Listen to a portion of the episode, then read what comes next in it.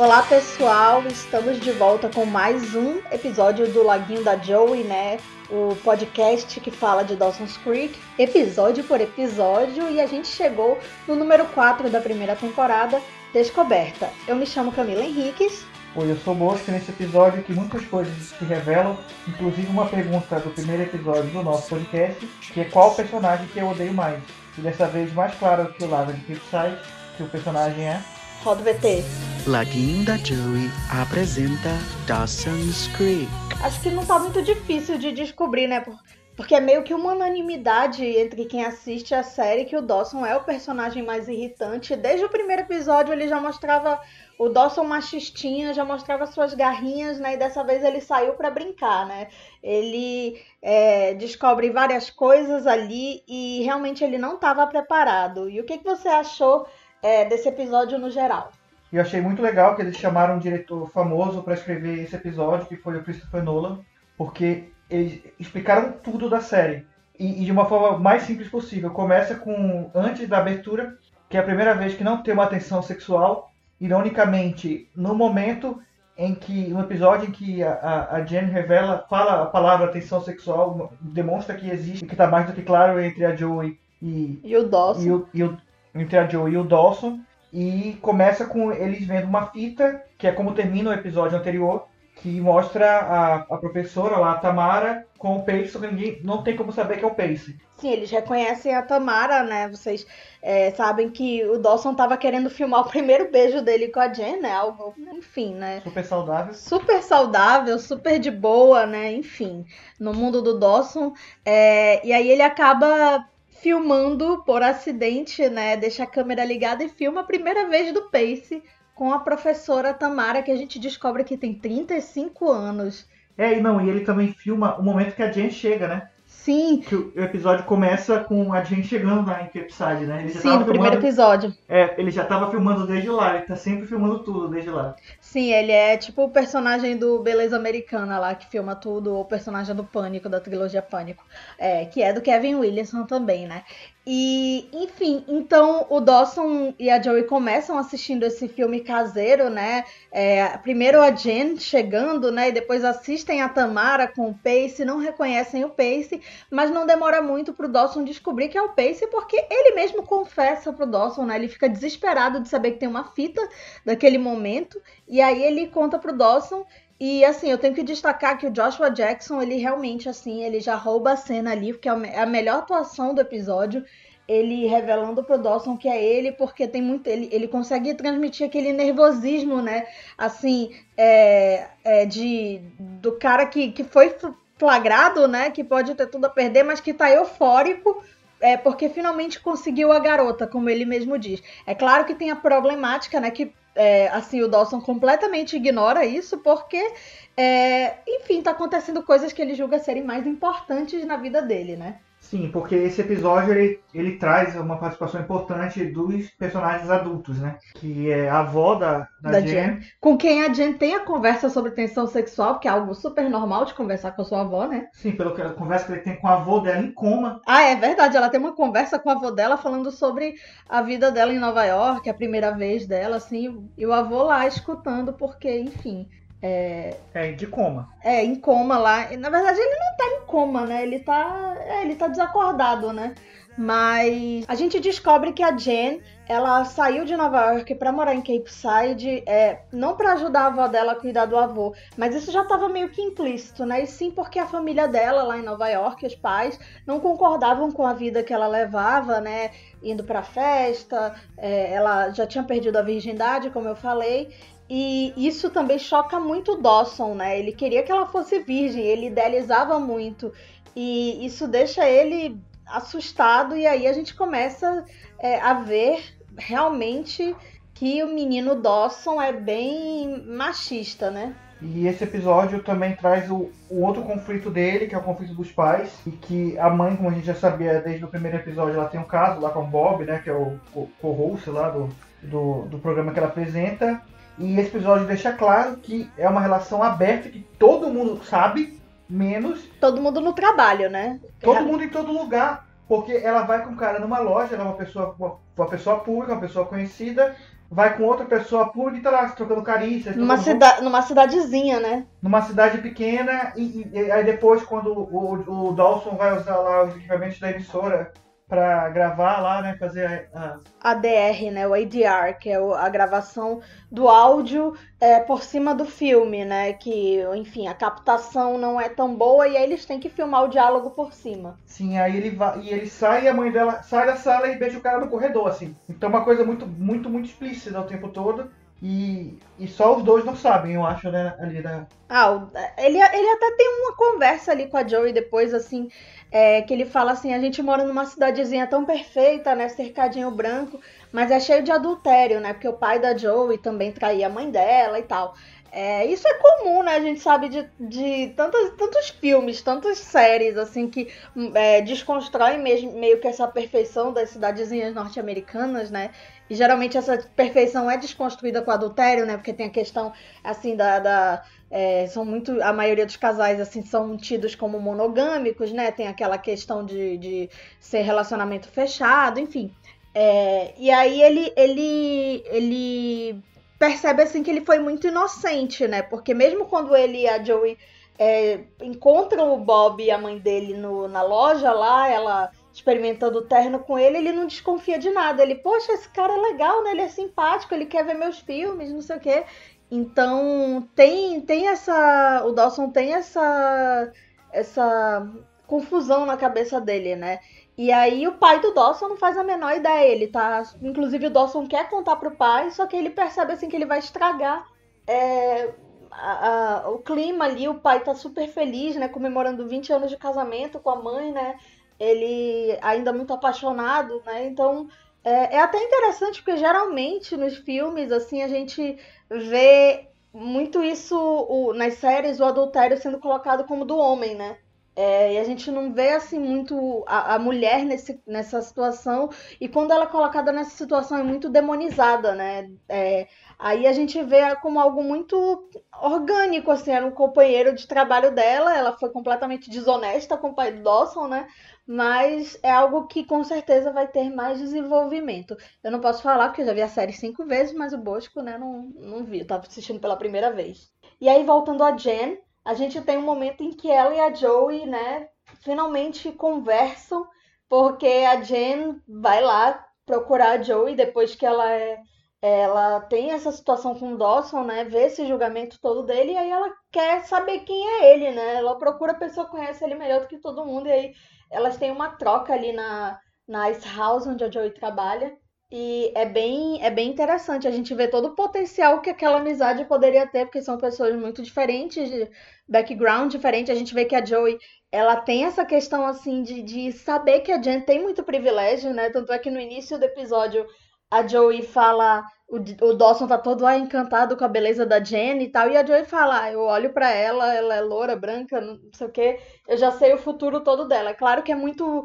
é, ela tem ali um resquício muito grande de machismo, né? Assim, um, uma, um julgamento, mas assim, a gente vê que, que a Joey é, é, entende exatamente assim qual é o fascínio que o Dawson tem com a Jen, né? E uma coisa interessante é que a gente não tem muita referência de filme nesse episódio, né? Assim, é, no início, é, eles começam assistindo um filme do Dawson, é, e aí a, a Joey até fala quando ele mostra o o, o vídeo da Tamara com o Pace, é, a Joey fala, nossa, você chegou numa fase Bruce Meyer. Bruce Meyer era um diretor que fazia uns filmes assim mais transgressores, né? Ele fez, ele fez Além do Vale das Bonecas, Faster, Pussycat, Kill Kill. Ele era um diretor assim que fazia é, filmes que não estão assim talvez no cânone dos clássicos dos anos 60, 70, mas é, que é até interessante ver que uma pessoa como a Joey saberia quem é ele, né? Então é, já é essa, esse resquício cinéfilo assim de conviver com o Dawson. Qual é agora a tua expectativa para os próximos episódios? Você acha assim que o como é que o pai do Dawson vai descobrir? Você acha que o Dawson vai ter coragem de contar? Eu acho que o pai do Dawson vai descobrir e que ele vai ter uma reação é, ruim, claro, vai ficar chocado. Mas eu acho que ele vai lidar bem melhor a situação do que o Dawson. É, ele vai saber, porque o Dawson não sabe lidar com a situação. Ele acaba contaminando todas as relações dele por causa disso. Ele começa destruindo a amizade dele com, com a, a, Joey de uma forma bem dramática, dizendo é, have a good life, tenha uma boa vida, assim, nunca mais vou falar com você, assim, assim uma situação bem dramática, bem adolescente, acho que é um ponto em que o roteiro acertou da, na relação da construção dele como adolescente, é esse ponto, e ele destrói o, o relacionamento dele até certo ponto, né, porque a, a, ele é o mocinho e a Jen é a mocinha, que vai esperar ele amadurecer e se tornar, e, inclusive isso é, isso é tão explícito que tem um diálogo sobre isso, da, da Jem dizendo que ela esperaria ia se tornar uma pessoa melhor e amadurecer para estar preparado para aquela, para aquela re relação. E enquanto isso, eu acho que o pai dele não. O pai dele parece ser uma pessoa mais madura e tranquila. Eu acho que o casal vai, vai passar por um momento de crise, evidentemente, mas vai ter aquela. Eu acredito que vai ter aquela, aquele momento de ah, vamos melhorar e, e ficar bem, né? Sim. É, eu não posso falar nada, né? Mas acho que a tua interpretação assim sobre o Dawson e a, a, é, a forma como ele lida com as coisas é, nessa conversa super dramática com a Joey é muito é muito é muito certa assim. E voltando a, a Tamara e o Pace eu falei na né, Tamara a gente descobriu que ela tem 35 anos.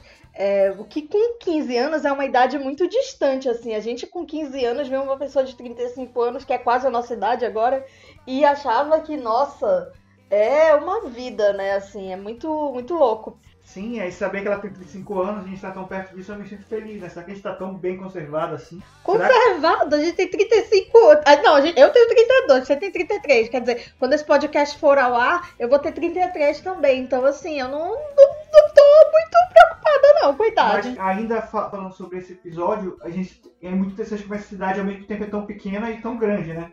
Capeside é tão pequena e tão grande é, a Tamara vai tomar café bem em frente de onde o Pace trabalha, da locadora, numa mesa bem em frente, e ela, ah, que encontrei você aqui por acaso. E aí no dia seguinte ela vai com um cara lá, sabendo que o Pace vai ver ela com o cara e vai pensar que ela tá com esse cara, né? Não, mas é porque essa, essa, esse episódio tem muitas questões, tem muitas cenas de, de, de, de flagras, né, digamos assim, né? Sim daquela cena ah, que são flagras, é, tanto as, as, câmeras colocadas em momentos importantes, na posição certa, quanto ah, a mãe dele sai do, da sala e beija o cara na frente dele e vai pro outro lado. Ela tinha 50% de chance de ir pro lado e 50% de ir pro outro, ela foi pro lado que ele não tava. Ah, e, e o Pace vai chegar bem na hora que a professora tá passando a mão no colega.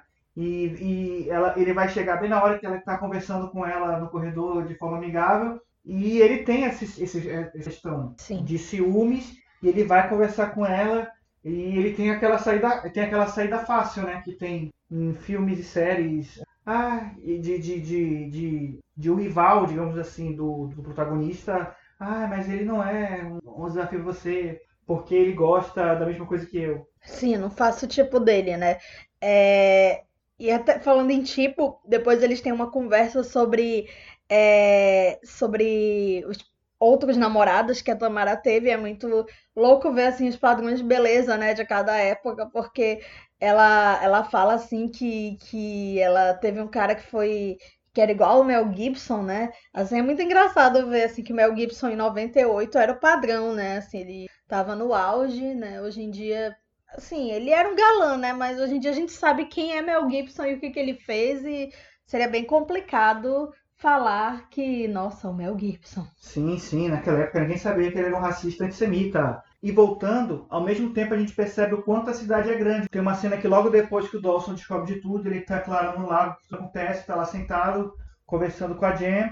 Aí primeiro passa uma, um, uma um, bar, um barco de, de turismo, depois passou uma balsa e logo seguido uma lancha. Eu falei, meu Deus, qual o tamanho desse lago que passa tanta coisa? Não, aí é o rio, né? É o rio que banha Cape Side. Cape Side é uma cidade de docas, é, mas aí a gente tem depois o laguinho, que na, seria na verdade uma lagoa, né? A tradução é que laguinho é mais engraçado de falar, mas seria uma lagoa, assim, que é, por onde Joey desfila de barco até chegar na casa de Dawson. E é uma cidade bonita, né? Assim, é, Dawson's Creek é, era filmado no, na Carolina do Sul, em Wilmington, uma cidade chamada Wilmington. E inclusive outras produções eram feitas lá. Não sei se era One Tree Hill, enfim, outra série assim jovem era feita lá. Então, é, enfim, quando um dia que a gente puder viajar é, esse aí é meu tour, eu quero ir nas locações de Dawson's Creek. Será que existem locações de Dawson's Creek? Será? Vamos ter que descobrir pessoalmente. Toda É, só em qualquer cidade norte-americana do interior, talvez, né?